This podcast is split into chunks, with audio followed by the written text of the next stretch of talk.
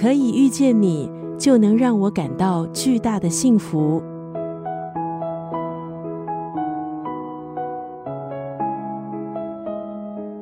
这是关于一只猫和一个人的一段旅程。今天在九六三作家语录分享的文字，出自日本作家有川浩的著作《旅猫日记》。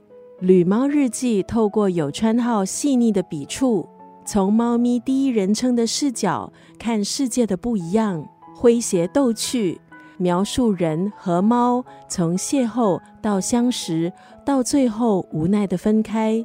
深情动人，不少读者看到最后也忍不住鼻酸。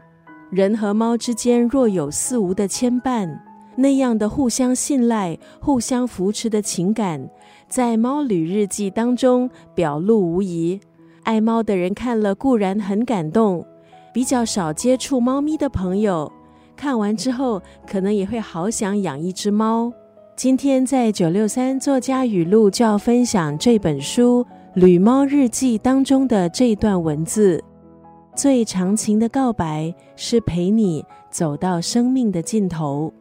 在《旅猫日记》当中，我们看到一只猫还有一个人如何变成亲近的伙伴，是可以彼此依赖的一种关系。主人和猫咪在书里始终是处在一个互补的关系上。